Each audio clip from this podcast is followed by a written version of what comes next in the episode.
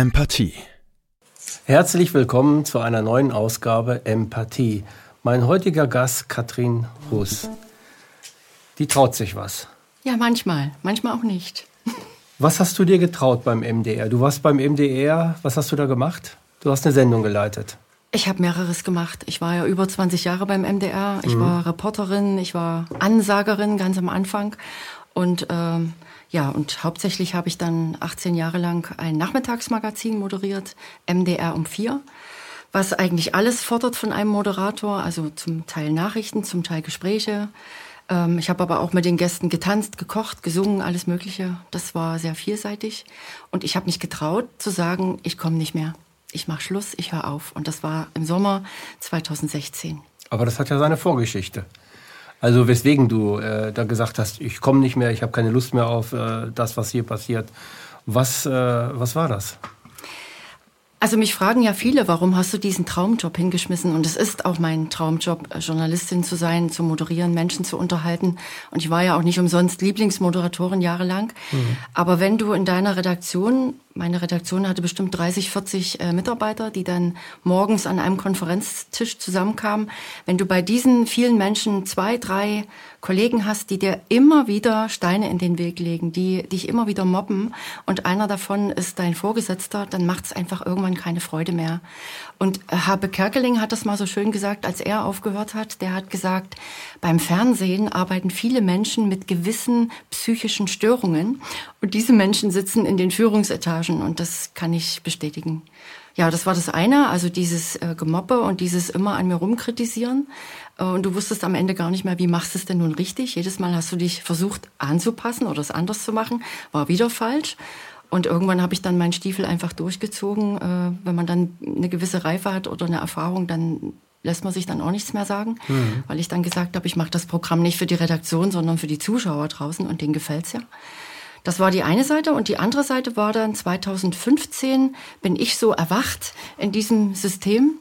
Äh, meine Sendung war ja eher Unterhaltungscharakter am Nachmittag, aber 2015 mit der Flüchtlingskrise bekam ich dann äh, prominente Gäste in die Sendung, die hatten dann so einen politischen Touch oder ich sollte alle Schauspieler, Sportler und wer so zu mir kam, zu ihrer politischen Haltung und Meinung fragen und wenn die nicht so war, wie der MDR das gerne gesehen hätte, sollte ich dann nachhaken oder das in die richtige Richtung lenken und das habe ich nicht gemacht.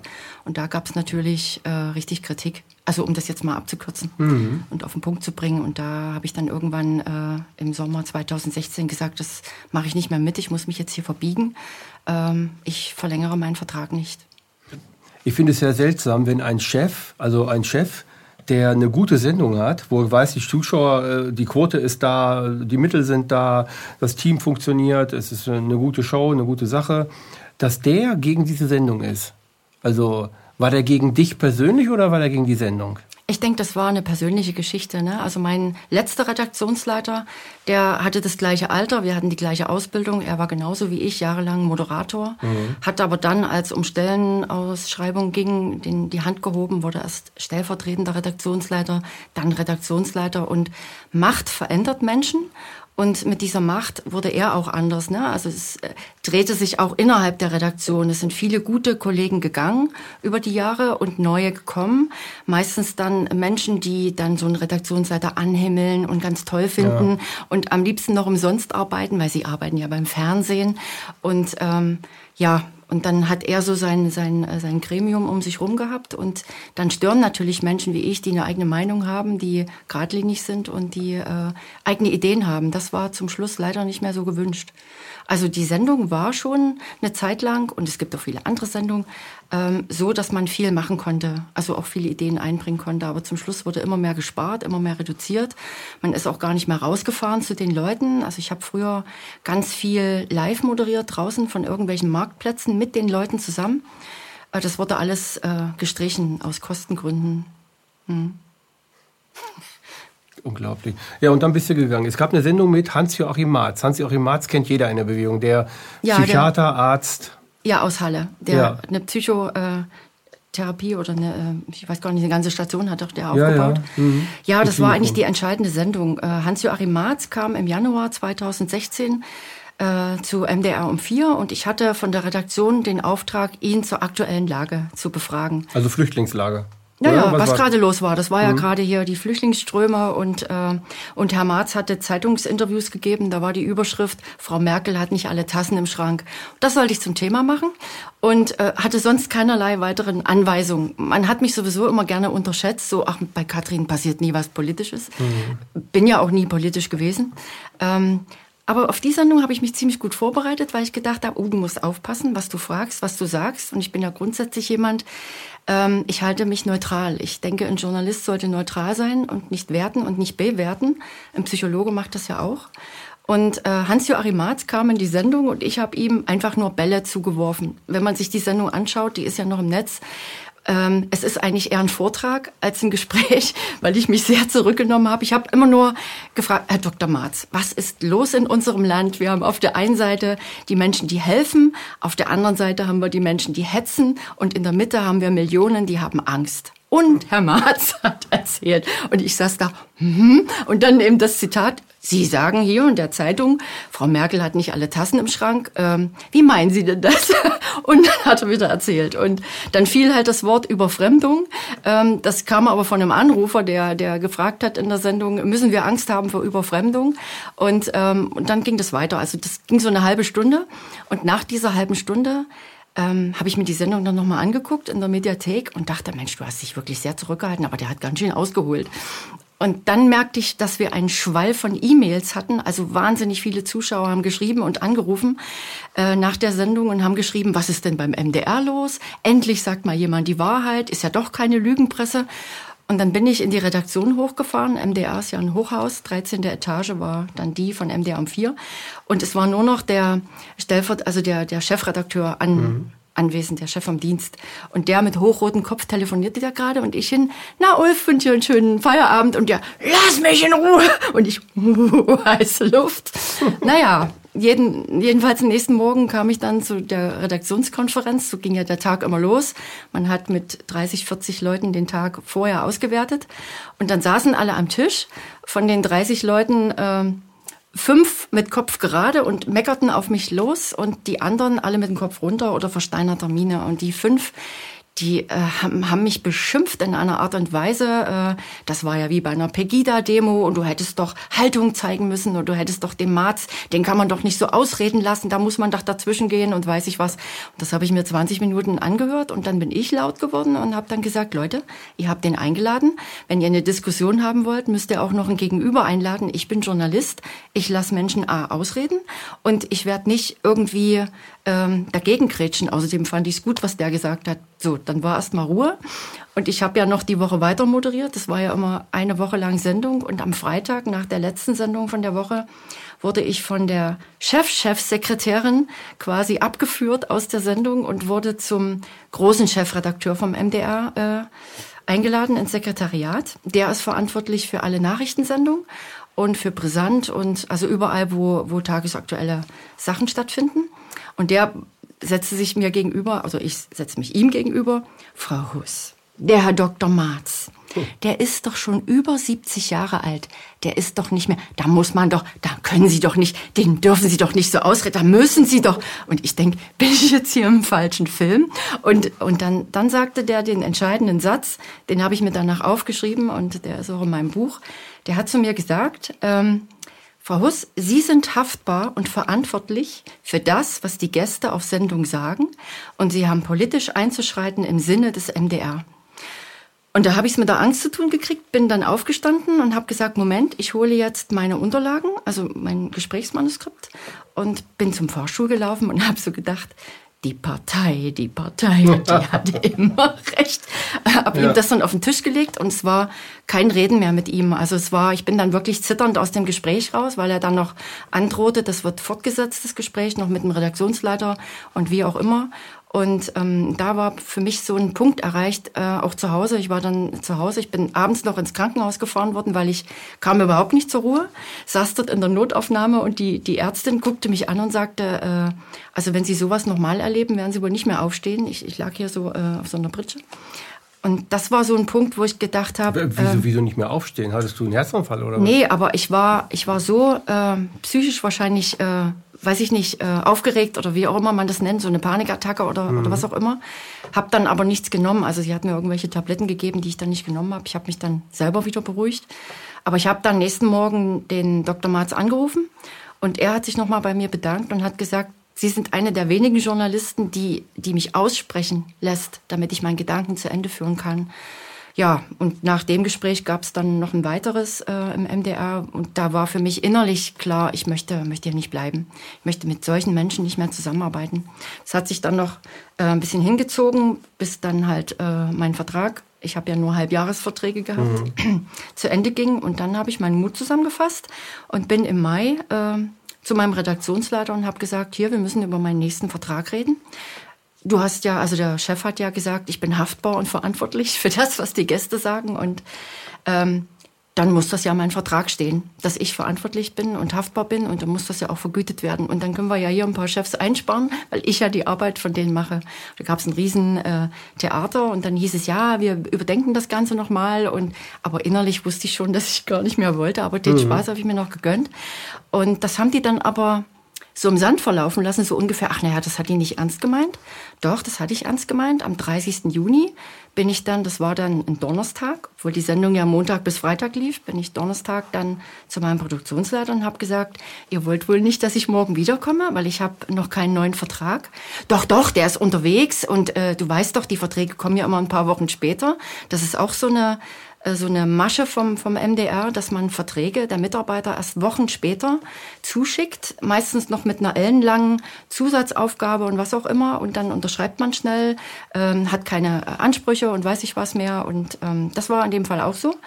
Und äh, dann habe ich gesagt, welcher Vertrag ist denn unterwegs? Wir wollten doch äh, den verändern. Nein, das, das haben wir nicht besprochen. Also äh, wir haben doch über den Vertrag vom nächsten Jahr gesprochen. Und ich gedacht, wie vom nächsten Jahr? Ich habe doch immer nur Halbjahresverträge. Ich habe also gemerkt, ich werde veralbert und habe dann darauf bestanden, dass ich einen Tagesvertrag kriege für den 1. Juli.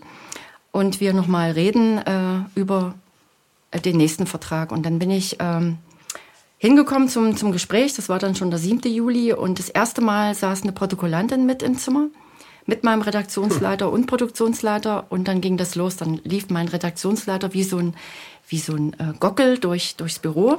Also, wir haben am 24. Mai über den Vertrag von 2017 gesprochen und ich dann Einspruch. Wir haben über den Vertrag von Sommer 2016 gesprochen und so ging das immer weiter. Ne? Also äh, das, das war äh, unerträglich und dann, dann hieß es, du hast jetzt den Vertrag hier so unterschreiben, zu unterschreiben, wie er ist. Und da habe ich gesagt, nein, das habe ich nicht. Ich nehme den jetzt schön mit nach Hause und überlege mir das übers Wochenende, ob ich diesen Vertrag überhaupt noch unterschreibe. Und dann habe ich wirklich das ganze Wochenende mit Freunden geredet, mit meinen Eltern geredet, was ich machen soll, weil einerseits habe ich diesen Job geliebt. Mhm. Auf der anderen Seite wollte ich mit diesen Menschen nicht mehr arbeiten. Also es war wirklich ein Hin und Her. Und Montag früh, also ich sollte bis, bis Dienstag äh, schriftlich mitteilen, ob ich wiederkomme oder nicht. Mhm, äh, die, Montag früh habe ich dann äh, zu Hause gesessen und habe eine Schublade aufgemacht bei mir im ähm, ähm, meinem Büroschrank und habe dann so, so äh, eine ganze ganze Wulst von von Zetteln und von E-Mails, die ich aufgehoben hatte, so aus den letzten fünf Jahren auf dem Teppich ausgebreitet und habe so gedacht, ey, das ist jetzt wie so ein Mobbing-Tagebuch. Du könntest jetzt eigentlich auch eine Anzeige starten. Du kannst aber auch einfach ähm, das, was du im Yoga und im Buddhismus gelernt hast, loslassen. Ne? Wer loslässt, hat zwei Hände frei. Und das probiere ich jetzt mal aus. Und dann habe ich zwei E-Mails geschrieben. Eine an meinen Redaktionsleiter, wo ich nur kurz mitteile, dass ich unter diesen Umständen und in dieser angespannten äh, Arbeitsatmosphäre nicht mehr sein möchte. Und meinem Fernsehdirektor habe ich einen sehr langen Brief geschrieben und das nochmal alles erklärt. Wegen, zu dem bin ich ja vorher auch schon gegangen, wegen Mobbing ähm, zweimal und habe ihm das erklärt und da kam nichts. Also aus der Redaktion kam kurz, wir möchten trotzdem gern mit dir weiterarbeiten, vielleicht überlegst du es dir nochmal. Bleib, wir bleiben im Gespräch hoffentlich. Und vom Fernsehdirektor selber kam gar nichts. Und dann saß ich zu Hause ähm, und dachte, was mache ich denn jetzt? Also ich hatte ja gar keine Chance, mich von meinen Zuschauern zu verabschieden oder von meinen Kollegen oder irgendwas. War ja, der Vertrag war ja zu Ende.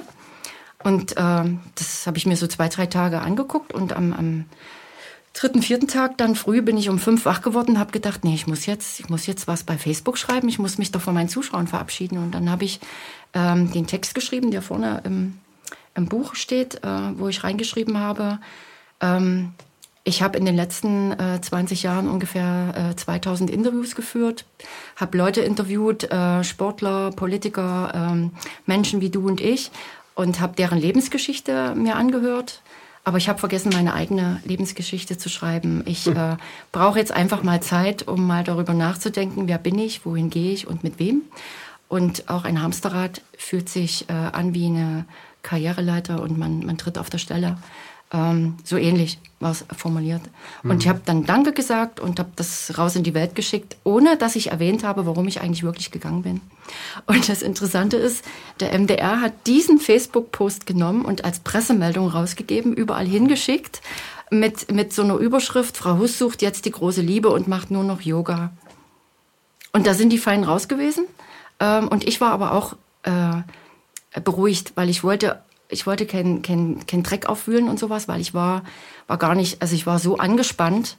Äh, ich hätte das, glaube ich, nicht ertragen, wenn jetzt die Presse gekommen wäre, Interviews hätte haben wollen. Ich hätte wahrscheinlich sehr viel, noch viel wütender als jetzt, ähm, ich ja immer noch bin, dann ähm, gesprochen über meinen ehemaligen Arbeitgeber. Ja, da hatte ich also erstmal Luft. Und erst so zwei Jahre später ähm, als ich dann schon anfing, Vorträge zu halten übers Fernsehen, Fernsehen machen, kamen dann halt die Leute und haben gesagt, schreib doch mal deine Geschichten auf, das ist ja eigentlich total lustig und spannend. Da habe ich dann gedacht, ja, schreib doch mal auf, äh, was du alles so gemacht hast, weil es waren ja auch viele schöne Sachen, die ich gemacht habe. Mhm. Und, aber ich muss halt auch reinschreiben, was, was ich erlebt habe und äh, wie ich die Redaktion erlebt habe und überhaupt das Fernsehen. Man kriegt's ja jetzt mit, was in den Medien passiert. Das äh, habe ich in meiner Redaktion im Kleinen auch schon erlebt. Und dann habe ich das aufgeschrieben und dann kam das Buch raus, 2018 zum ersten Mal und dann zwei Jahre später vom Kopfverlag. Ja, und das hat dann eine Riesenwelle ausgelöst, sowohl innerhalb der ARD, weil ähm, das viele Kollegen gelesen haben und mir auch geschrieben haben und gesagt haben, hey, wir denken genauso wie du, wir haben das Gleiche erlebt. Und auch viele andere Menschen, die in Berufen arbeiten mit Hierarchien, die sagen, bei uns im Bildungssystem ist es dasselbe, in der Schule ist es dasselbe, im Gesundheitswesen, überall, wo Menschen Machtpositionen haben, wird nach unten gemobbt und gedrückt. Also das war erstaunlich, was das für eine Resonanz hatte. Aber innerhalb der ARD gab es dann wohl auch Umfragen unter den Mitarbeitern zum Thema Wertschätzung, weil das war ja eigentlich mein Thema. Ne? Mhm. Also ich bin nicht gewertschätzt worden und ich habe mitbekommen, dass in meiner gesamten Redaktion die Redakteure nicht ordentlich gewertschätzt werden, weder was die Honorare betrifft noch grundsätzlich. Und das war, glaube ich, das Thema, warum man dann bei anderen mobbt und guckt und unzufrieden ist und das sorgt ja für eine schlechte Stimmung. Ist jetzt so meine Einschätzung. Mhm. Ja, ja, das ist, äh, das ist, das ist auch so das ist ein, ein Problem, das das ganze System betrifft. Mhm. Dieses hierarchische, wir haben ja überall eine Hierarchie. Und überall haben wir die Leute, die äh, meinen, sie, sie sind mit mehr ausgestattet oder sie, sie wüssten viel, viel mehr als alle anderen, obwohl die Praktiker dort mhm. ähm, eigentlich das, das, das Wissen haben und nicht die Theoretiker. Und dann hast du da aufgehört. Mhm. Und dann bist du deinen eigenen Weg gegangen. Wie ich hatte erstmal gar nichts. Also ähm, viele, die aufhören, die haben ja einen Plan B. Mhm. Den hatte ich nicht. Das Einzige, was ich hatte, ich habe äh, ein paar Jahre zuvor angefangen mit Yoga. Also ich habe mich immer schon so ein bisschen für Sport interessiert. Yoga war da nie dabei. Aber irgendwann hatte ich mal so einen Flyer im Briefkasten und dann dachte ich, gehst mal hin. Das ist bei mir in der Straße gewesen, ein Yoga-Studio. Und dann habe ich gedacht, na, Sport ist das ja nicht, ja, Bein hoch, Bein runter und äh, einatmen, ausatmen, ruhig sein konnte ich damals auch noch, äh, erst recht nicht. Und ähm, aber ich bin mit einem Lächeln nach Hause gegangen und habe gedacht, irgendwas macht das mit mir. Und dann bin ich regelmäßig hin, habe angefangen auch Yoga-Reisen zu machen. Also ähm, ich habe dort so eine Stelle an der Nordsee, wo ich immer Silvester gewesen bin, über zehn Jahre bei einem indischen Yogalehrer. Und das hat mich so fasziniert und so begeistert, dass ich ähm, selber eine Ausbildung gemacht habe als Yogalehrer, dann auch Yogatherapeut. Und wenn man die Ausbildung macht, dann fängt man an natürlich auch zu unterrichten, was ich zwar nie wollte, aber irgendwann macht man es und stellt fest, das ist gar keine Arbeit, dass man kriegt so viel zurück von den Teilnehmern. Mhm. Das habe ich dann in dem Yoga-Studio gemacht. Ich habe also da zwei Klassen unterrichtet nach meiner Arbeit. Also es war schon interessant. Du kommst vom Fernsehen in das Studio, musst schnell die Schminke runter, in die Jogginghose und Tee kochen und die Kerzen entzünden und dann den Gong schlagen und äh, machst dann halt Yoga für deine Teilnehmer und für dich selbst auch. Ähm, ja, und äh, als dann das mit dem MDR Geschichte war, habe ich gedacht, so, was hast du jetzt noch? Du hast deine zwei Yoga-Klassen. Und der Chef von dem Yoga-Studio hat zu dem Zeitpunkt dann auch gesagt, er gibt das Yoga-Studio ab. Und dann habe ich gedacht, das kannst du doch nicht machen. Ich kann doch jetzt meine Schüler nicht alleine lassen. Dann habe ich gedacht, was kostet das Miete? Okay, 400 Euro. Das übernehme ich. Und dann habe ich äh, halt mehr Unterricht angeboten, habe das bei den Krankenkassen angemeldet. Das ist ja dann quasi ein Selbstläufer. Waren die Kurse alle voll und habe Yoga unterrichtet.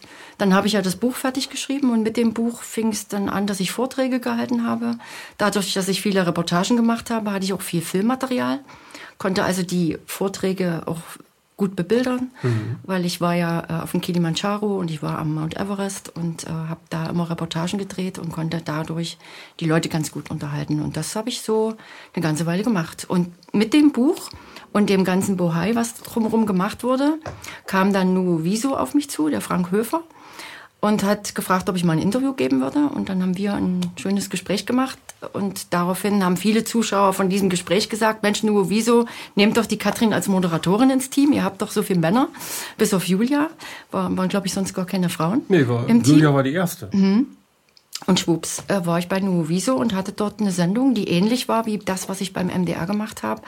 Die Sendung heißt Café Plus und ich konnte mir seitdem Gäste einladen. Du warst ja auch da vor mhm. kurzem äh, mit denen ich dann eine Stunde getalkt habe. So bin ich quasi wieder zu meinen äh, Wurzeln zurück und äh, mache das, was ich, was ich gerne mache und lade mir aber die Gäste ein, die, die mir was bringen. Und äh, in letzter Zeit sind es oft Leute, die ich selber irgendwo erlebe, weil ich zu Seminaren fahre, manchmal Meditation oder Lesen im Bewusstseinsfeld oder Extremsportler, also all das, was mich interessiert, versuche ich auch auf den Sender zu bringen und dass andere Menschen davon profitieren.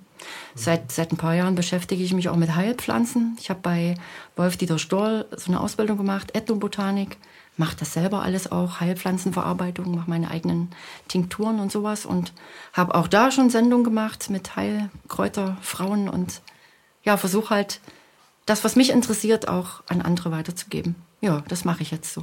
Hm. Du bist auch ähm, mehrfach den Jakobsweg gegangen. Ja, jetzt hatte ich ja Zeit. Also äh, das wollte ich schon vor vielen Jahren machen. Mir hat mal ein Freund, der den Jakobsweg gegangen ist, so eine Muschel mitgebracht und hat gesagt, du bist die Nächste, die geht. Aber wann hat man schon mal vier, fünf Wochen am Stück frei? Also zu, zu MDR-Zeiten nie. Ähm, und als dann, als ich das Yoga-Studio hatte, da war es dann so, dass im Sommer wenig Kundschaft war. Und dann habe ich gedacht, die, die paar, die Kurse legst du zusammen, nimmst eine Urlaubsvertretung und ähm, erfüllst dir mal den Traum und gehst den Jakobsweg. Und dann wusste ich nicht, ähm, ist das eine gute Idee, mitten im Juli bei 40 Grad durch Spanien zu laufen? Und dann habe ich diesen Freund kontaktiert und der meinte, naja, es gibt ja mehrere Jakobswege, das wusste ich bis dahin auch nicht. Ähm, und dann bin ich den Nordküstenweg gegangen. Dann geht man von Irun immer an der Küste oben in Spanien lang, drei Wochen und dann nochmal eine Woche durchs Land und ist dann nach vier Wochen ungefähr in Santiago de Compostela. Da hat man dann 850 Kilometer an den Knochen.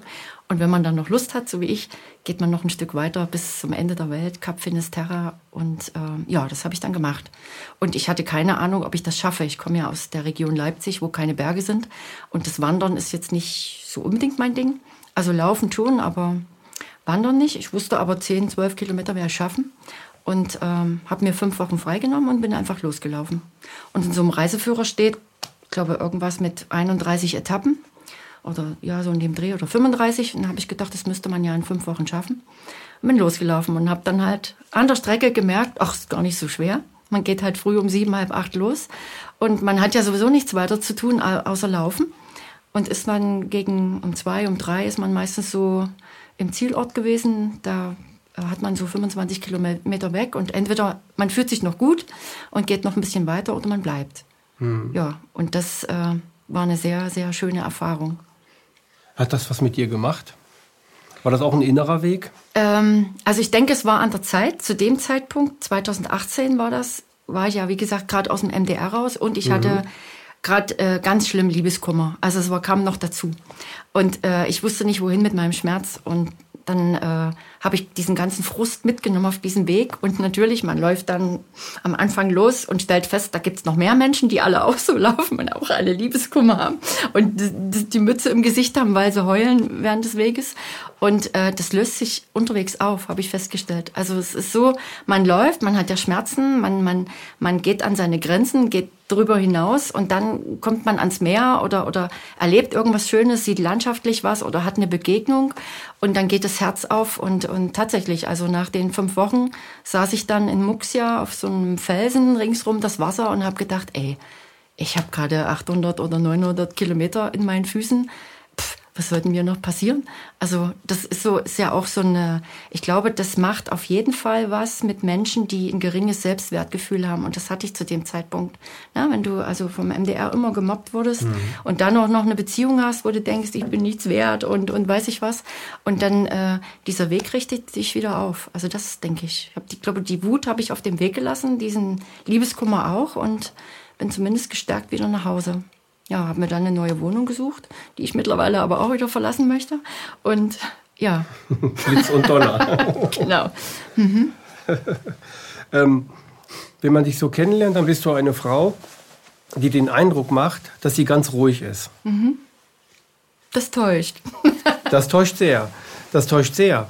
Äh, du bist eine sehr aktive Frau. Du bist sehr, also Aktivitäten, die sehr viel mit dir selbst zu tun haben. Mhm. Du bist äh, ähm, Du bist auf einem, ja, wie man sagen will, auf einem inneren Weg. Was ist, äh, was ist, was, was hat dich angetrieben, diesen Weg zu machen? Das war ja nicht nur die Kündigung oder hm. das, das Weggehen vom MDR. Ich weiß Dieser Selbstfindungsprozess. ich weiß gar nicht, wie das gekommen ist. Ich glaube, das ist mit dem Yoga gekommen. Man hat mir schon, wo ich 30 war, hat man mir gesagt, du, du musst mal Yoga machen, du bist immer so, so quirlig und du redest mit Händen und Füßen, das macht die Zuschauer ganz nervös. Äh, da habe ich gedacht, Yoga ist nicht für mich, das ist ja viel zu ruhig. Ich muss ja joggen und weiß ich was und wandern mhm. und sowas alles. Und Marathon laufen, das habe ich ja auch gemacht. Nee, das kam wirklich erst viel später äh, ich denke mal so vor zwölf Jahren ging das los mit, mit diesem Yoga-Studio. Und wenn man einmal anfängt, dann trifft man ja in den Yoga-Retreats oder bei der Ausbildung wieder Menschen, die sind schon weiter, die empfehlen einem Bücher oder Sachen, die man sich angucken soll oder hier ein Seminar, da eine Weiterbildung und dann kommt man auf den Weg. Ich habe zum Beispiel vor zwölf Jahren fand ich Meditation und Atemübung fand ich furchtbar. Heute ist das ein großer Teil ähm, von meinem Tagesablauf. Also ich fange morgens mit einer Stunde Vipassana-Meditation an. Ich war mittlerweile auch bei, bei äh, Vipassana-Retreats, wo man zehn Tage schweigen muss. Das mhm. kann man sich bei mir schwer vorstellen, aber es mhm. geht. Und äh, also ich bin auf dem Weg und ich ähm, war jetzt gerade diesen Sommer in Basel bei äh, Joe Dispenza und äh, habe dort mit 7000 Menschen zusammen meditiert und das hat so eine Kraft, mhm. äh, das ist irre. Und, und wenn man das dann mal doch mitgekriegt hat, was das mit einem machen kann, ähm, ich habe bloß äh, ziemlich viel Arbeit damit, weil ich bin ein sehr verkopfter Mensch. Ich grüble zu viel, ich denke zu viel, zerdenke zu viel. Also ich muss noch, äh, ich habe noch einen weiten Weg. Aber ich, ich gehe schon. ja. Kommst du aus einer sehr verkopften Familie? Naja, mein Vater ist Lehrer. Meine Mutter ist ein Controlletti. Äh, ja, ich denke schon. Das ist, liegt bei mir an der Familie aus der Kindheit schon. Einerseits hat sich das zum, zum, ich sag mal so zum Fernsehen gebracht, da, ist das, da, da sind diese Eigenschaften gefragt. Mhm. Äh, und andererseits hat dich das aber auch ähm, ja, unzufrieden gemacht, sag mhm. ich mal so. Unzufrieden, weil du dabei auf der Strecke geblieben bist. Du selbst. Ja, das stimmt. Bist auf der Strecke geblieben. Also ich denke, ich äh, habe mich so die letzten Jahre beim MDR so ausgebremst gefühlt. Ich glaube, in mir steckt ganz viel, aber ich stehe auch noch auf der Bremse. Ich suche gerade das Ventil oder den Weg, wo es mich vielleicht noch hinzieht, wo ich mein Potenzial wirklich ausleben kann. Und da hängen, glaube ich, ganz viel die Menschen auch zusammen, mit denen man zusammen ist und wo man lebt. Und jetzt bin ich in einem Lebensumfeld, wo ich, glaube ich, so richtig in der Sackgasse bin. Das ist so im Umfeld von Leipzig, nicht weit von einem Kohlekraftwerk, weil es mir auch noch Energie zieht. Und ich, ich suche gerade nach einem neuen Zuhause. Und das sollte möglichst in der Natur sein, auf dem Land. Hm. hm. Ja, das ist die Verbindung zur Natur. Mhm. Die Verbindung zur Natur, wenn ich sie suche, bekomme ich die Verbindung zu meiner Natur, also zu mir selbst. Mhm. Ich bin gerade auf dem Weg, mich selbst zu finden, und mich selbst anzunehmen, so wie ich wirklich bin. Und dazu brauche ich einen Ort, der mich annimmt. Also in dem ich sein kann, wie ich bin und äh, der mich nicht in Frage stellt und wo ich auch nicht in Frage gestellt werde. Ich glaube, ja, das diese, ist, diese das ist so dieser Prozess. Liebe, ne? Ja, diese- die, die fehlt mir. Aber in, in einem selbst, nicht von anderen jetzt haben wollen, diese bedingungslose Liebe, sondern in einem selbst. Dass man sich endlich wirklich so annimmt, wie man ist, mit, äh, auch mit den Fehlern, die man hat. Ne? Hat ja jeder Mensch. Und das hat etwas sehr, sehr Befriedigendes, aber auch was sehr, sehr Befreiendes an sich, wenn man das gefunden hat für sich selbst. Das finde ich immer, wenn ich wirklich in der Natur bin. Also in der Natur, die wirklich noch Natur ist. Ne? Also zum Beispiel im Allgäu. Da, wo- wo ich bei Wolf-Dieter Stoll war, also da ging sofort das Herz auf. Da bin ich auch total im Aktionismus gewesen. Ne? Früh halb sieben schon joggen wollen und dann noch Yoga und dann den ganzen Tag mit Heilkräutern äh, was machen und mit Bäumen meditieren. Und äh, das, das, das hat mich total aufgeladen. Sowas. Also ich merke schon und ich merke auch, wenn ich am Meer bin, ne? wenn ich die Wellen, Ja. äh, in die Wellen mich stürze, was das für eine Kraft gibt und die Sonne und so. Also diese, diese, das Natürliche, das, das liebe ich Ja, total. das Tanken mit Lebendigkeit. Genau. Das Tanken mit Lebendigkeit, weil äh, ich spüre, dass ich selber diese Lebendigkeit bin. Und ich krieg die Krise, wenn ich in Großstädte komme. Ja. Und alles ist verbaut und voller Industrie und äh, Windräder und, und sowas. Äh, ich ich finde das sehr schade, was hier gerade passiert. Gerade im Osten, äh, Sachsen-Anhalt ist ja so ein Vorreiter mit Windrädern. Das äh, macht mich echt traurig, wenn ich dort langfahre und denke, was, was wird das hier noch alles? Ja, wir denken ja über Windräder, das ist etwas äh, Gutes, Natürliches, äh, Naturkraft und regenerativ und so weiter, aber dass dafür eine Menge Wald kaputt gemacht wird, das haben wir gar nicht auf dem Schirm. Ne? Wir denken nur, dass dieses Windrad ist so, aber man muss Zuwege äh, machen, man muss auch eine Menge Beton äh, in, die, in dieses Erdreich reinmachen, was eine wahnsinnige Umweltverschmutzung ist, CO2 und so. Aber das äh, verkaufen wir als etwas Natürliches, etwas Gutes. Ja, und man muss auch wissen, dass so ein Windrad nach 20 Jahren verschrottet werden muss. Das muss ja auch entsorgt werden und dass man das regelmäßig, ich glaube mindestens einmal im Jahr, reinigen muss. Ja. Von Insekten massenhaft, richtig abkerchern und was weiß ich, was die dort machen und von Vögeln, die in der Höhe fliegen. Das äh, sind auch Kosten, die nicht mit berechnet werden, wenn man sagt, das ist ja so eine tolle erneuerbare Energie. Mhm. Und Infraschall ganz zu schweigen, ne? äh, was Krankheiten auslöst. ja, aber bleiben wir mal bei dir. gut, ich bin gut im Ablenken. Naja, das ist man immer in dem Prozess. Das äh, bist ja nicht nur du, das sind wir ja alle. Also wir alle äh, lassen uns ja gerne ablenken von dem, was wir wirklich sind.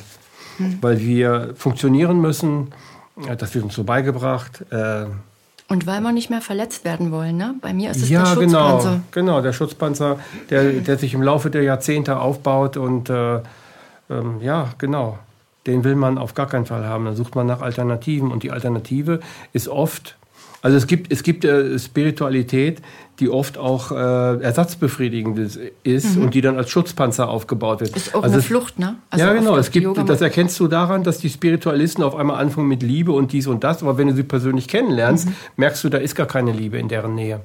Also ich habe festgestellt, also alle, die sich auf dem Yoga-Weg machen, haben, sind wirklich an einem Schnittpunkt im Leben ne? oder an einer Kreuzung. Und mir ist das ganz krass aufgefallen, als ich die Yoga-Lehrerausbildung gemacht habe. Ich habe mich am Anfang sehr gesträubt gegen diese, äh, dieses Yoga-Vidya-System. Das sind ja ganz viele, äh, das gibt's im Teutoburger Wald, gibt's die Zentrale ähm, in Bad Meinberg. Und dann gibt's fast in jeder großen Stadt ein Yoga-Zentrum. Das ist richtig ein Netzwerk. Und dort gibt's halt diese Einheit. Du gehst in gelb-weiß gekleidet, du hast halt diese Mala um. Ähm, ist nicht unbedingt Zwang, aber das macht dann jeder. Und dann wird meditiert mit einem ganz strengen Tagesablauf. Also ähm, das hat mich eher abgestoßen, aber ich habe es dann doch, äh, doch gemacht bei Yoga Vidya, also die, die Ausbildung. Jetzt habe ich vergessen, was ich eigentlich erzählen wollte. Ja, die Wandlung dahin. also was ist äh, die Menschen, die Yoga machen? Ähm. Ach so, sind ja, alle genau. so in diesem ich, Thema. hatte aber ich, ich komme vom Ja, ja. Ins Tausendste. Und als ich das erste Mal nach Bad Meinberg gefahren bin, ich, eigentlich fröhlich, ne, mit meinen Mhm. äh, noch zwei aus meiner aus meiner Gruppe äh, aus Leipzig. Äh, dort sind 300 angehende Yogalehrer und äh, dort war so ein Hauen und Stechen dieses Ellenbogen, weil es war zu eng in dem Raum. Jeder äh, hat geschaut, dass er seinen Platz hat. Die zogen alle ein Gesicht und auch die Yogalehrer dort vor Ort ähm, die waren so gereizt und wo ich gedacht habe, na, wenn das meine Vorbilder sind, die erleuchteten, da stimmt doch was nicht. Also ich glaube, die Ja. haben alle ihren Rucksack, genauso wie Psychologen ja auch. Viele von ihnen, die, äh, die sich damit beschäftigen, haben ja selber ihre Baustellen und bearbeiten das in, im Wechselspiel mit ihren Klienten dann auch. Ähm, ja, aber so, ich, ich hatte ja auch meine Baustellen, warum ich da angefangen habe. Von daher ist es ja wieder okay. Hm. Ja, gibt solche und solche, aber es gibt auch gute Lehrer, die gutes Ja, natürlich, sind. hm. klar, es gibt gute, es gibt auch welche, die, äh, die dann wirklich erleuchtet sind und sowas alles. Also das gibt es alles. Aber der, der normale Mensch macht sich halt eben was, also oft was vor, indem er versucht, ein Abbild dessen zu werden. Mhm. Also ich habe zum Beispiel Kampfsport gemacht und äh, einer meiner Vorbilder war natürlich, wie, wie bei vielen anderen in meiner Generation, auch Bruce Lee. Mir war aber vollkommen klar, weil, die, weil das ist auch so ein gutes Beispiel, mir war vollkommen klar, dass man natürlich nicht Bruce Lee wird, sondern man wird, wenn man jetzt, wenn ich Kampfsport mache, werde ich Rüdiger Lenz und nicht mhm. Bruce Lee. Also jemanden abzukupfern und jemanden plakativ zu machen, das funktioniert nie. Aber das ist halt ein gängiges Muster, das wir Menschen mit uns herumschleppen, wenn wir irgendwas werden wollen, wo mhm. wir Vorbilder haben. Wir wollen genauso werden wie der. Nein, du musst dann das habe ich nur wiederum nicht. Also ich habe mich, wie gesagt, sehr geweigert, erst bei Yoga Vidya mitzumachen, weil ich dieses mhm. System nicht mochte und schon gar nicht den Ausbildungsleiter von Leipzig. Das war ein, ein, Mann von vielleicht zwei Metern Größe und mit null Mimik im Gesicht. Wo ich dachte, wie kann man da, der hat überhaupt keine Freude ausgestrahlt. Da wollte ich eigentlich keine Ausbildung machen. Es war aber so schön bequem. Es war einmal in der Woche abends Unterricht und dann Wochenenden in Leipzig. Und man konnte auch, wenn man mal nicht konnte, äh, das irgendwie tauschen und das war mit meiner Arbeit gut vereinbar. Also dann habe ich einen Workshop besucht an einer anderen Yogaschule und das waren zwei Lehrer, die schon bei Yoga Vidya eine Ausbildung gemacht haben und die haben zu mir gesagt, mach das die zwei Jahre. Du lernst alles, was, äh, was es im Yoga gibt. Du musst es ja nicht alles machen. Du kannst ja für dich das rausziehen, was für dich zutrifft und du lernst aber mal, was es alles gibt. Auch das Verrückte oder das, was gar nicht hier in den Westen passt. Und dann habe ich mir das zu Herzen genommen. Und vor allen Dingen, wenn der Typ dich so triggert, dann ist das gleich deine Aufgabe, da gelassen zu bleiben. Und dann habe ich mhm. das gemacht und habe aber dann im Anschluss noch zwei andere Ausbildungen gemacht gemacht, wo ich dann das kombiniert habe und dann habe ich meinen eigenen Stil entwickelt. Also schon die, die, die Grundlagen äh, des Yoga äh, beachtend, aber ich habe meistens das weitergegeben, was mir geholfen hat. Weil wo ich beim MDR aufgehört habe, ich hatte so solche Rückenschmerzen, das war wie so ein Panzer. Und äh, wie ich das gelöst habe, das habe ich dann einfach weitergegeben. Und ich lege großen Wert auf Entspannungspraktiken. Und da ich mit der Stimme gut arbeiten kann, mache ich auch das. Ich, hab, ich lese Geschichten vor am Ende oder ich spiele Instrumente. Ähm, mittlerweile habe ich ein ganzes Sammelsurium von, von verschiedenen Instrumenten, die man intuitiv spielen kann. Also so ein Handpan und auch so eine Elfenharfe. Das ist so ein Riesen äh, aus der Reihe der Monochords. Ich weiß nicht, ob du das kennst, wo du bloß mit den Fingern spielst. Ja. Und dann spielst du so 30 Seiten an und das ist so ein Sound, mhm. da geht's Herz auf, wenn das auch noch in der Herzfrequenz gestimmt ist. Und Klangschalen und weiß ich was. Und dann habe ich mich da irgendwie und ein Riesengong. Und äh, das war dann eher so mein Schwerpunkt, dass die Leute entspannen. Und ich sehe Yoga auch nicht als Sport. Ist ja auch kein Sport. Nee, Yoga ich, ist kein Sport. Eben. Und, äh, aber gibt's ja viele, die denken... Was ist denn für dich von, Yoga? Na, ist eigentlich, also wenn man äh, die reine Bewegung sieht, ist es etwas, um den Körper fit zu halten, äh, flexibel zu halten, ne? geschmeidig zu machen, dass die, dass man, dass man auch die die Energiezentren ausgleicht und eigentlich, man sagt ja, Yoga ist dafür da, den Körper so geschmeidig zu machen, dass du in Stille im Schneidersitz sitzen kannst. Weil sonst, wenn du anfängst und setzt dich hin und willst meditieren, tut hier was weh und da was weh und dort. Ja. Und um den Körper einfach mobil zu machen, dafür sind eigentlich die, die Übungen, die Asanas, wie man sie nennt, gedacht. Ja, also ich merke an mir, wenn es mir schlecht geht und ich motiviere mich doch irgendwie eine Stunde Yoga zu machen, danach geht es mir immer besser. Das also, heißt, das macht nicht nur was mit dem Körper, sondern auch mit dem Geist. Ja. Und ich habe festgestellt, wenn ich mal so wirklich mal durchziehe und, und in so einem Yoga-Urlaub bin, ich brauche weniger Schlaf. Und man sagt ja auch, wenn man Yoga macht, ist der Kopf danach klar. Also ähm, wie nennt sich das? In einem beweglichen Körper steckt ein beweglicher Geist. Mhm. Ist nicht von mir. Ich weiß nicht, von wem es ist, aber das ähm, ja kann ich bestätigen. Mhm. Mhm. Und äh, jetzt bist du also Yoga, Yoga-Lehrerin geworden. Äh, ja, also ja, das, wie gesagt, das war immer mein Hobby gewesen. Mhm. Dann habe ich die Klassen übernommen, habe dann ein Studio übernommen, habe das fünf Jahre geführt. Dann war das so voll, dass ich dachte, oh Mann, du musst dir jetzt einen Kopf machen, wie du jetzt weitermachst. Du müsstest eigentlich ein neues Kassensystem erfinden, weil ich habe ich hab angefangen, mir ging es nicht ums Geld. Ich habe den Leuten Zehnerkarten äh, verkauft und habe denen gesagt, ihr könnt euch ein halbes Jahr Zeit lassen. Also ihr müsst jetzt nicht regelmäßig kommen, ist auch egal, ob ihr Montag oder Dienstag in den Kurs kommt. Mhm. Und dann war natürlich alles voll. Und dann habe ich gedacht, jetzt musst du dir entweder ein, großes, ein größeres Studio nehmen, dann wird's aber ein Geschäft irgendwann. Und dann kam Corona. kam Corona und die Maßnahmen und dann habe ich, hab ich gedacht, so, das ist für mich das Zeichen, das komplett zu beenden. Habe das Studio zugemacht, mussten natürlich noch ein halbes Jahr bezahlen, Miete und das war für mich der Punkt, einen Haken dran zu machen und zu sagen, gut, ich weiß, dass ich es kann. Wenn ich es nochmal machen würde, dann würde ich es anders angehen, ein bisschen professioneller, ähm, was, was Geschäftliche angeht, aber im Moment habe ich keine Lust.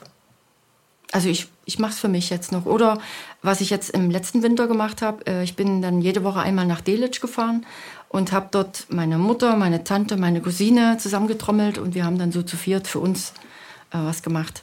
Yoga. Mhm. Und danach Kaffee trinken und Kuchen essen. Aber das tat allen von uns gut, gerade in dieser mhm. Zeit, dieses sich treffen.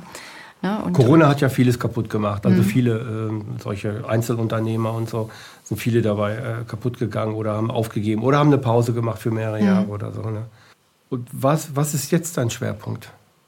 Jetzt habe ich gar keinen Schwerpunkt. Äh, je, nee, jetzt versuche ich ins Vertrauen zu kommen, dass genau das Richtige zu mir Passiert. kommt, was äh, ich bin so ein Mensch, ich habe jede Woche eine neue Idee. Das ist eigentlich ja, furchtbar.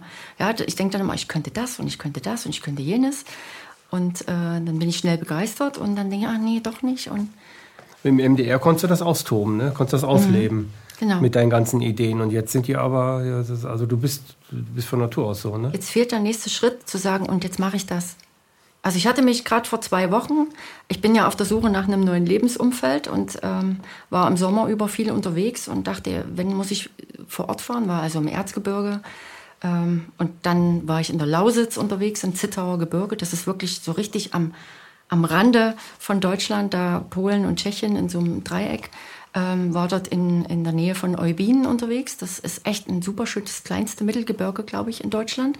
Aber das ist so zauberhaft und ich glaube, das hat so eine Energie dort, so eine Kraft, wo ich gedacht habe, das ist der richtige Ort für mich, um irgendwie wieder äh, zu mir zu finden. Und dann habe ich ähm, mir dort ein kleines Umgebindehaus ausgesucht, was ich gerne kaufen wollte. Das musste aber wirklich komplett saniert werden. Und dann ist es halt wie mit einer schönen Streuobstwiese und alten Apfelbäumen, wo ich gedacht, wow, und die ganzen Kräuter vor der Haustür. Und da mhm. habe ich gedacht, das ist es jetzt. Und dann steckst du deine Energie in dieses Haus, in dieses Umgebindehaus und lernst ein bisschen über die Physik von diesen Holzhäusern. Das hat ja alles einen Sinn, wie damals gebaut wurde. Aber es ist wie überall, äh, wenn man dort niemanden kennt, der jemanden kennt, dann äh, werden solche Sachen unter der Hand verschoben und äh, hat nicht geklappt. Und jetzt bin ich gerade wieder an einem Punkt, wo ich von Null anfange. Aber ich bin nicht, bin ich, äh, bin jetzt nicht verzagt oder so. Ich denke, das wird sich schon zeigen. Ich hatte, also du, hast, du hast so Vertrauen auf die äh, Gottvertrauen? Ich, ich habe Vertrauen, weil mir ist diesen Sommer einiges passiert, was nicht schön ist. Also zum ersten ist mein Hund gestorben. Der war erst neun. Also ich habe 30 Jahre lang immer einen Hund gehabt, so einen mhm. mittelgroßen. Die letzten zwei, das waren West Highland Terrier. Und der ist so jämmerlich an Krebs äh, gestorben äh, diesen Sommer. Das war, das war eine sehr harte Zeit für mich, aber ich habe das durchgestanden und bin bei dem kleinen Kerl geblieben bis, bis zum letzten Atemzug. Das hat mich auch sehr stark gemacht. Aber es ist natürlich im Nachhinein jetzt sehr traurig. Ne? Es fehlt natürlich was. Ähm, ja, und als ich das überwunden hatte, oder beziehungsweise überwunden nicht, ich hatte den kleinen Kerl in meinem Garten begraben. Ich habe da, wo ich wohne, an dem Haus, habe ich mir die letzten zwei Jahre so einen Kräutergarten, Wald und Naturgarten mhm. gebaut mit, mit Baumstämmen und mit Naturstein und so. Und das war gerade so richtig schön, schön fertig. Und ich stand dann so und dachte, hm, jetzt ist mein, mein Hund hier zwar unter der Erde, aber er ist ja irgendwie gefühlt noch da. Kommt meine Nachbarin und, und sagt dann, äh, guck mal, ein Himmel ist ganz schön dunkel, geh mal lieber rein. Und ich war kaum in der Wohnung. Da musste ich schon die Fenster zudrücken, weil ein riesen Unwetter kam und dann rumste es und es knallte und blitzte und donnerte. Und ähm, ja, der einzige Tornado in dieser Region äh, tobte sich in meinem Garten aus. Es fielen alle großen Bäume um, so 20 Meter hohe Weiden. Und ich komme fünf Minuten später raus und es ist alles zerstört. Also das, was mir am liebsten äh, ist, also mein Hund und mein Garten weg von heute auf morgen. Da gab es ja noch eine, da kam ja Blitz, Blitz kam Blitz, auch noch, ne? Also ein Baum, der ist mit einem Blitzeinschlag äh, total auseinandergebrochen, da war die ganze Straße dann zu. Mm, da kamen dann aber gleich die Nachbarn ne, mit ihren Kettensägen und haben mhm. geholfen. Das ist echt auch schön, dieser Zusammenhalt. Trotzdem war das für mich so ein Zeichen, also ich muss, glaube ich, dort verschwinden. ganz schnell. Aber ganz schnell geht halt nicht. Irgendwie. Nee, das muss vorbereitet werden. Man mhm. muss ja auch erstmal wissen, wohin. Ne? Das weiß ich im Moment nicht, aber wie gesagt, ich habe dieses Vertrauen. Ich bin, bin froh, dass ich gesund bin und dass ich ja so viele Ideen habe. Schlimmer wäre es ja, wenn man sich hinsetzt und sagt, ich bin nicht, ich kann nicht, ich äh, weiß nicht. Ja, das ist sehr, sehr schlimm. Mhm. Also wenn ich deine Geschichte so höre, ist das ja so, dass du im Grunde genommen war, war der Raus oder das Weggehen vom MDR war, war sowas wie ein Glücksgriff. Das war eigentlich der Anfang einer Kette vom Loslassen. Das war die Reise ins innere Ich, also mhm. ins, in das Innere von dir ja. selbst. So. Und da bin ich ja. aber noch mittendrin und ich bin so ja, ungeduldig. Gut. Also Freunde von mir sagen auch immer, du willst immer schon wieder was machen. Du hast 20 Jahre lang nur ja, gemacht. Weil du so kreativ bist. Ne? Ähm, ne? Jetzt bleib doch mal ruhig, mach doch mal nichts. Mhm.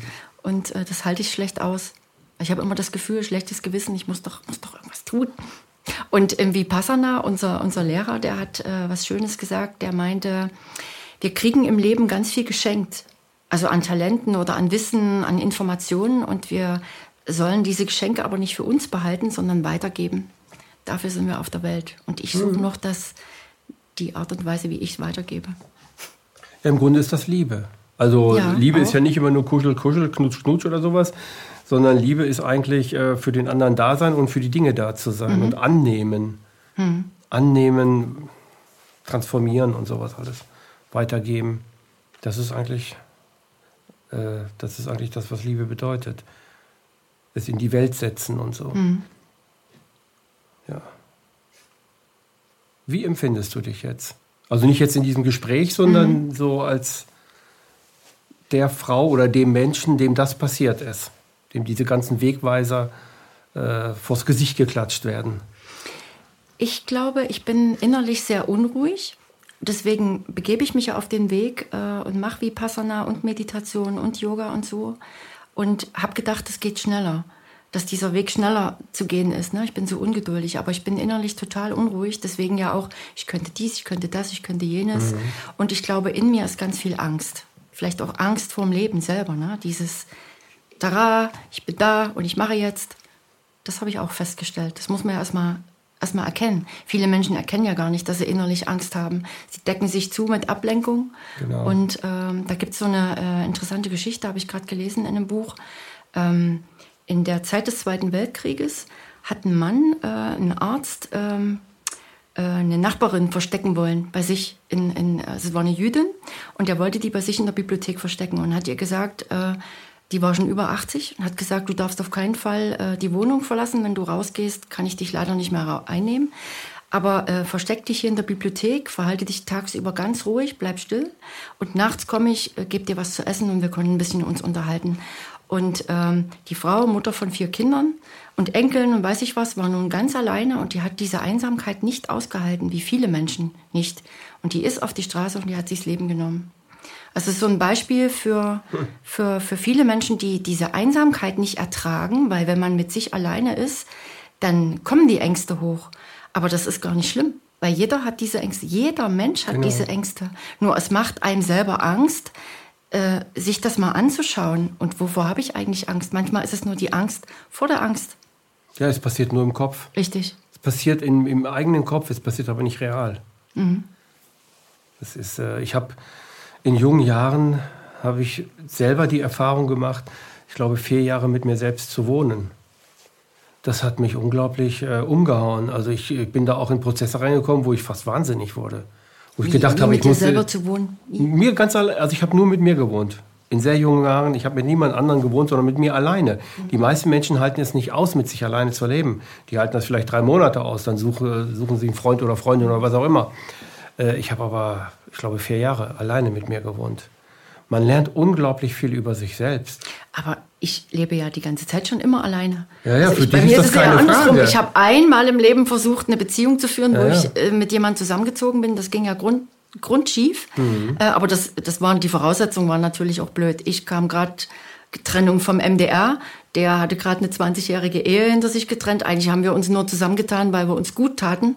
Und das war eher eine platonische Geschichte. Mhm. Und klar, dass das dann wieder auseinandergeht. Aber wie es auseinanderging, es war leider nicht sehr schön.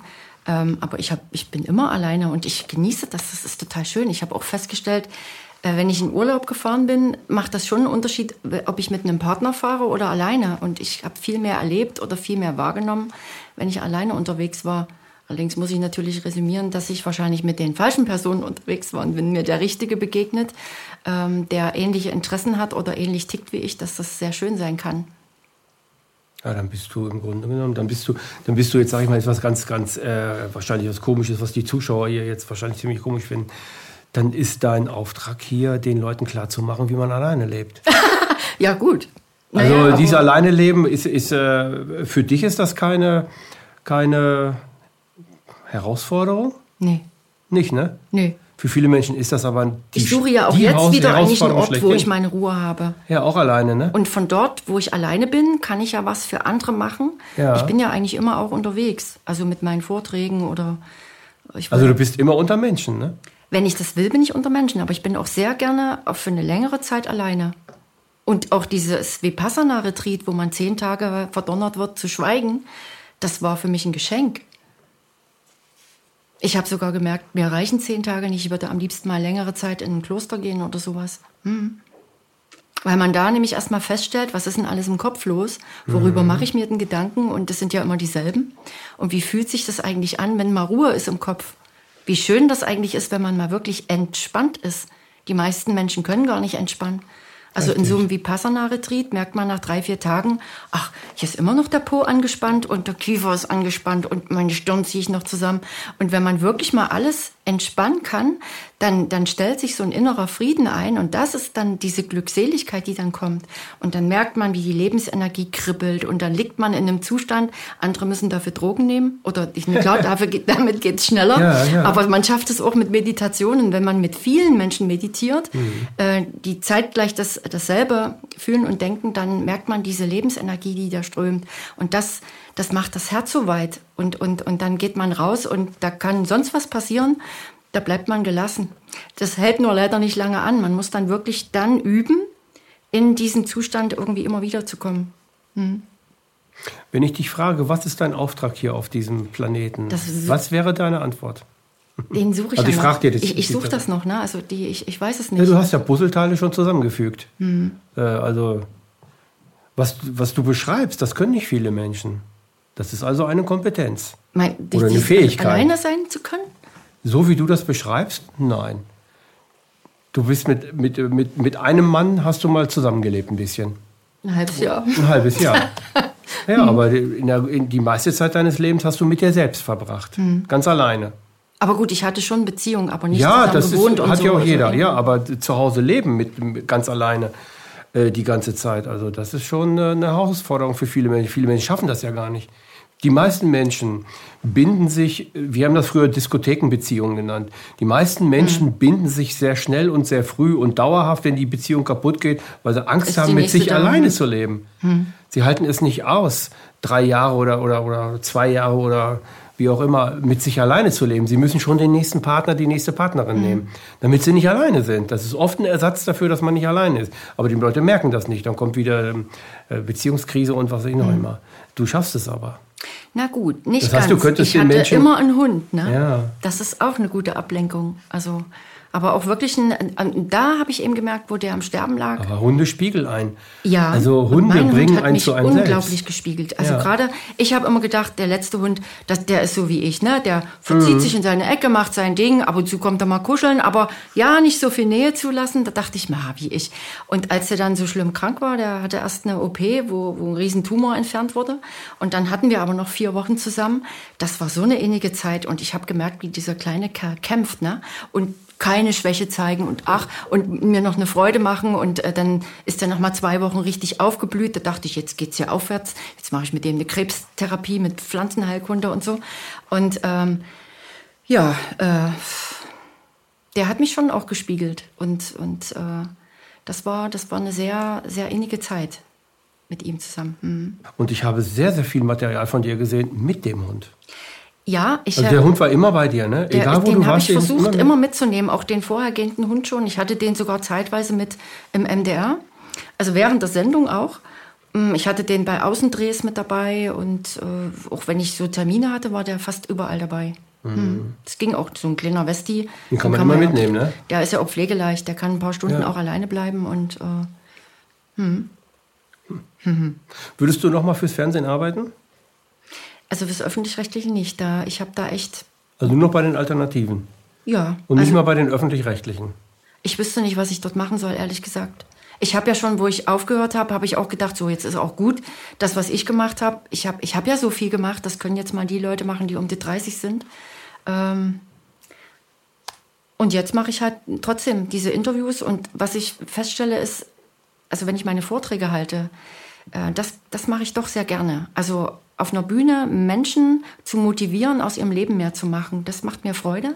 Und wenn ich es schaffe, dass die anhand meiner Geschichten, wir haben ja heute eher die, die negativeren erzählt, aber ich habe ja auch viele schöne Sachen erlebt, ähm, wenn ich die Menschen motivieren kann, dass sie aus ihrem Leben auch ein bisschen mehr machen, dass sie vielleicht anfangen mit Laufen oder irgendwie mit der Natur was machen oder, oder mit, mit, mit, mit Sport irgendwie anfangen, ähm, das, das gibt mir auch Kraft, wenn, wenn die dann aus sich was machen. Ich habe ja vor drei, vier Jahren angefangen mit Singen obwohl mir ja immer gesagt wurde, äh, singen, also kannst du nicht. Und für, Doch, für einen Chor, für einen Chor reicht's gerade so.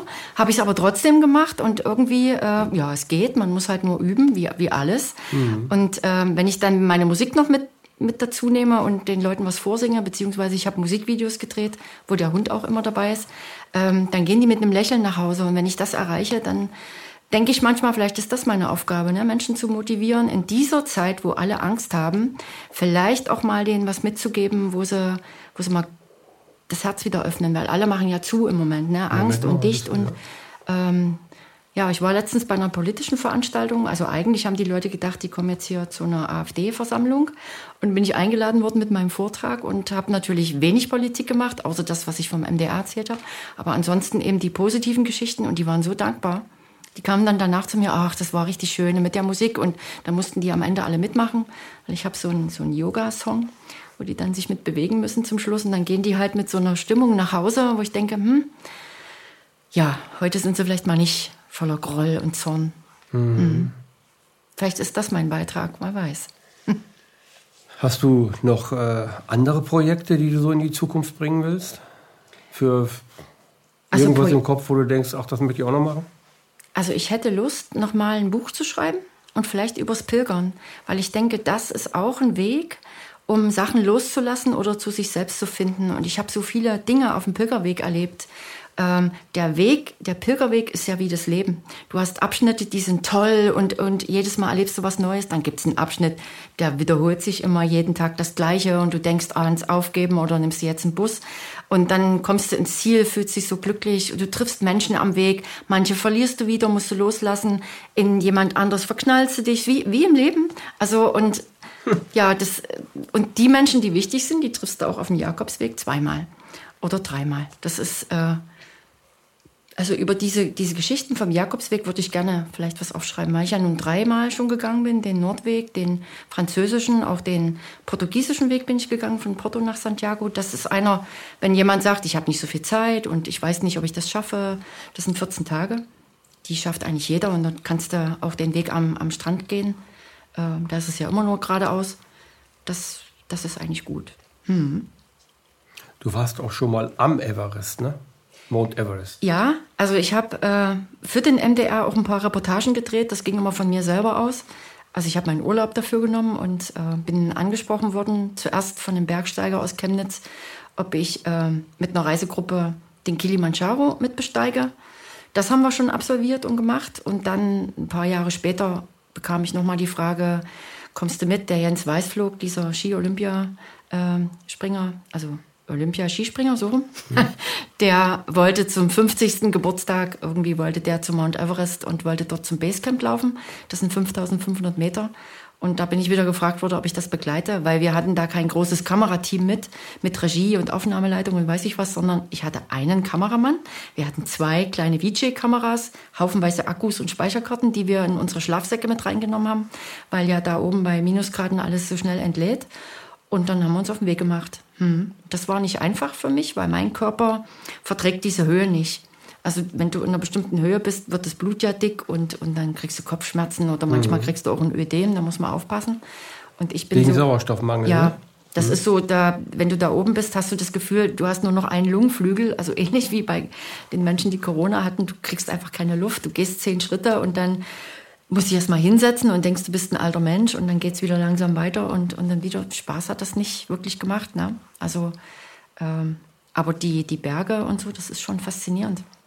Ja, und dann habe ich halt einen Film drüber gedreht, eine Halbstundenfilm, Reportage. Das war so meine letzte Aufgabe beim MDR. Mhm. Ja. Mhm. Hat jeder seinen Mount Everest, den er besteigen muss im Leben?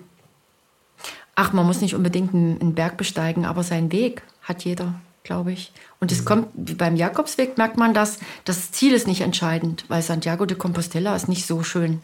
Da habe ich gemacht, dass ich wieder weiterkam. Aber der Weg zum Ziel, diese Erlebnisse, die man hat und vor allen Dingen, dass man sich mal die Zeit nimmt und stehen bleibt.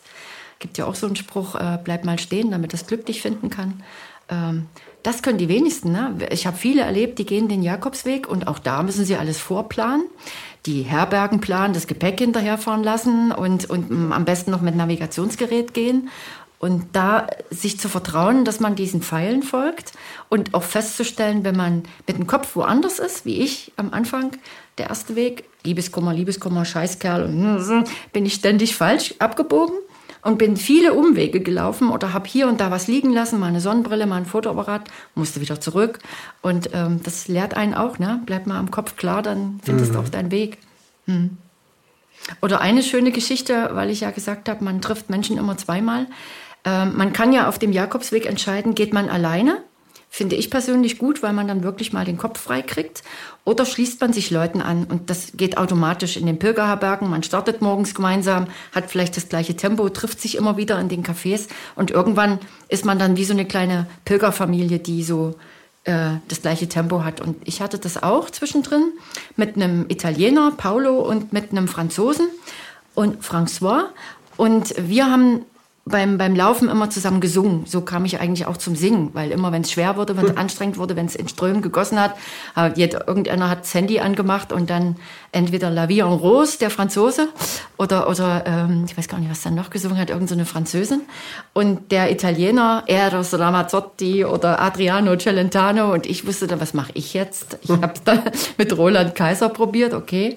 Und dann aber Halleluja war so mein, mein von Leonard Cohen, das war so meine Begleitmusik, das war war so meins. Ähm, ja, dann sitzt du abends, kochst zusammen, du tauschst dich aus, äh, äh, ob du eine Nadel hast zum Blasen aufstechen und weiß ich was und erzählst dir äh, Geschichten und man, man, man wird so eng befreundet. Also wenn man, wenn man, wenn man Höhen und Tiefen durchlebt, so zwei, drei Tage zusammen. Und dann ist das total schmerzhaft, wie im Leben auch, wenn am nächsten Morgen einer fehlt.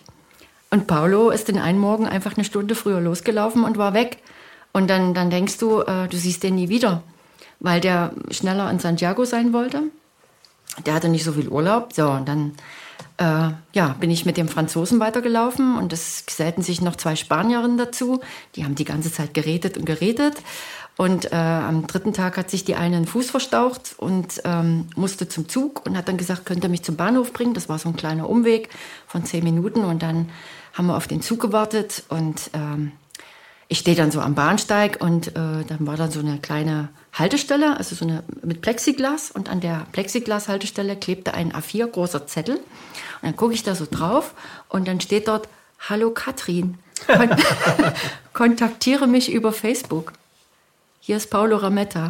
Ich dachte, das gibt's nicht. Wäre ich an diesem Tag nicht mit den zwei Spanierinnen zum Bahnhof gelaufen, hätte dort gestanden und hätte zufällig auf diese Haltestelle geguckt, hätte ich diesen Zettel nicht gesehen. Naja, habe ich den bei Facebook gesucht und dann war ich mit dem in Kontakt. Der Franzose ist mit den zwei Spaniern äh, weitergelaufen alleine. Ich habe mich dann gelöst und dann haben wir jeden Abend geschrieben. Und dann Paulo immer, Katrin, nimm den Bus, hol, hol mich ein, ich bin 30 Kilometer vor dir. Und ich meine, nein, ich laufe jeden einzelnen Kilometer. So ging das eine Woche. Immer, ja, du musst heute in die Herberge und du musst da Fisch essen, du musst dies und jenes.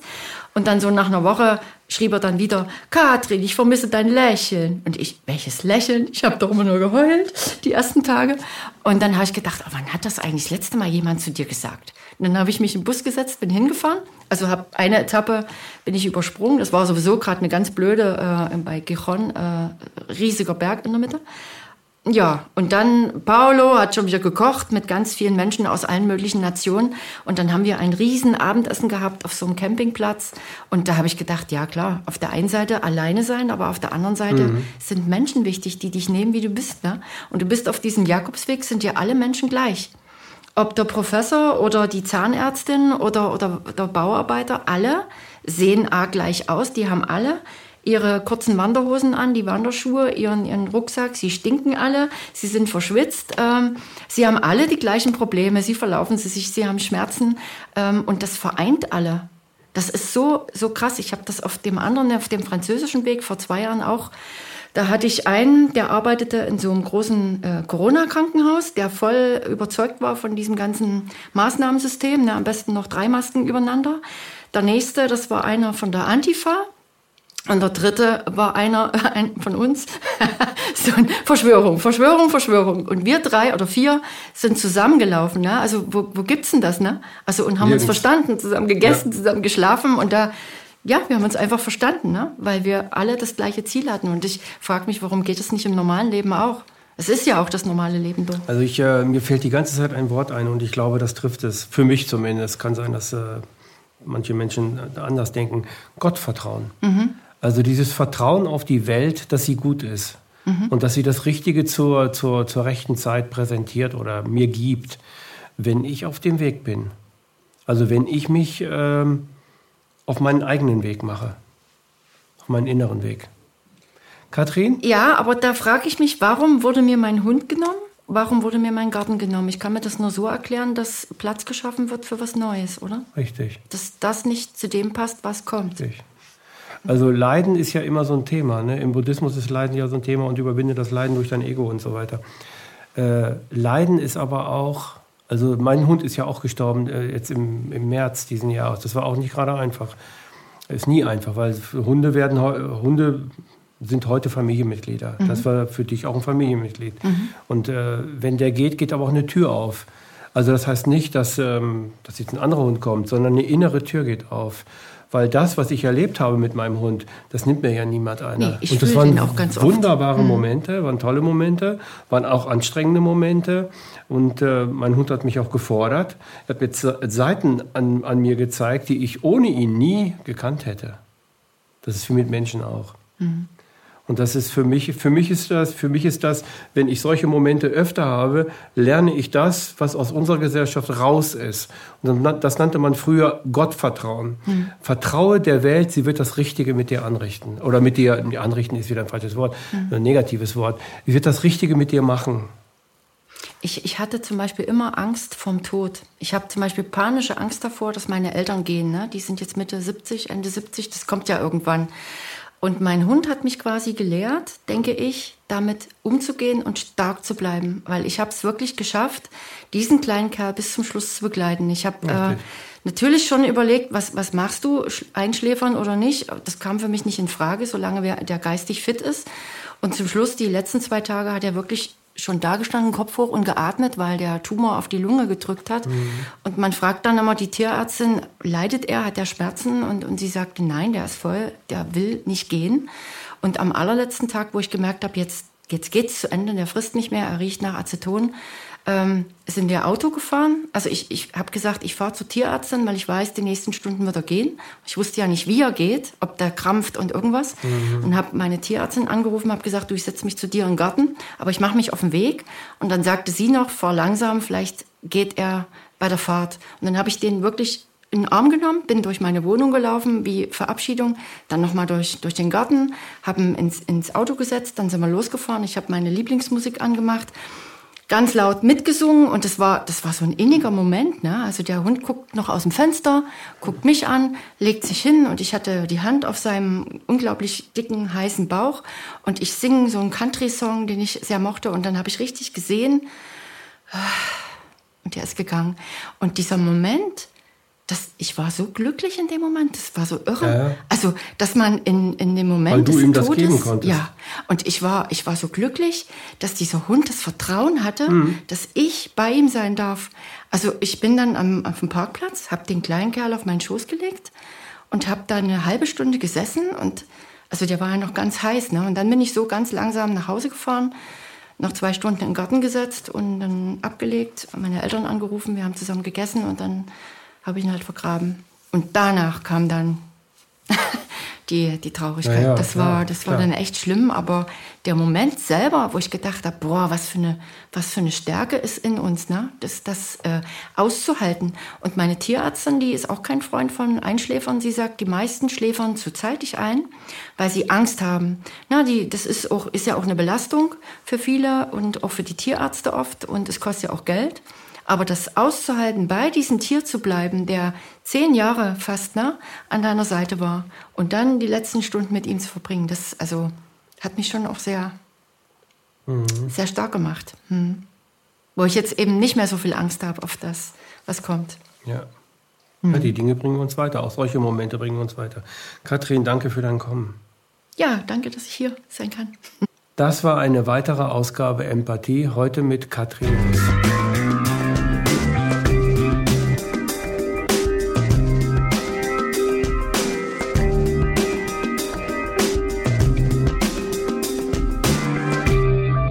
Danke, dass Sie Apolut eingeschaltet haben. Wir sind ein unabhängiges Presseportal.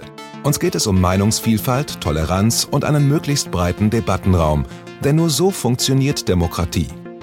Unsere Arbeit ist technisch aufwendig und kostet Geld. Da Sie immer wieder hier sind, unterstützen Sie Apolut am effektivsten mit einem Dauerauftrag. Mehr Infos auf apolut.net/unterstützen.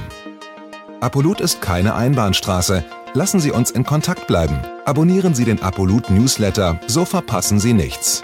Registrieren Sie sich auf apolut.net/newsletter. Natürlich gibt es Apolut auch als App. Einfach auf apolut.net/app runterladen und mobil auf dem Laufenden bleiben. Apolut. Das denke ich auch.